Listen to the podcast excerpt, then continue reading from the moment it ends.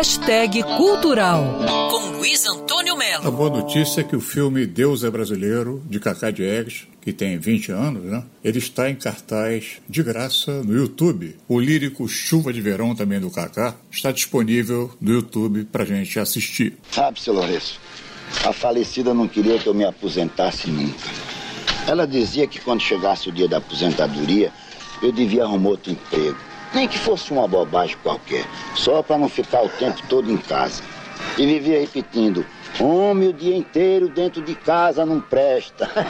Minha comadre era uma mulher sensata. Deus Brasileiro foi feito da obra de João Baldo Ribeiro e traz Antônio Fagundes no papel de Deus. Todo mundo só quer moleza. É só Deus me dê saúde, Deus me faça ganhar na loteria, é Deus mais isso, Deus mais aquilo. É só eu, eu, eu, eu.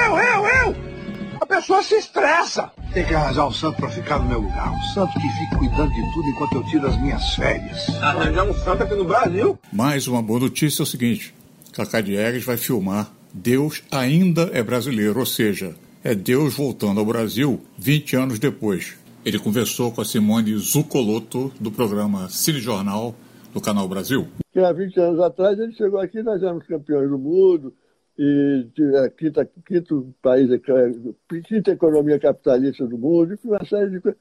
E agora, de repente, ele chega está todo mundo chorando, desempregado, e levou de 7 a 1 da Alemanha. Então, o que, que aconteceu com esse país? Entendeu? E eu pretendo fazer ainda esse ano. Vamos ver se, o Covid deixa. Né? Deus é brasileiro Chuvas de Verão no YouTube. E vem aí, Deus ainda é brasileiro, de Cacá Diegues. Luiz Antônio Melo para a Band News FM. Quer ouvir essa coluna novamente? É só procurar nas plataformas de streaming de áudio. Conheça mais dos podcasts da Band News FM Rio.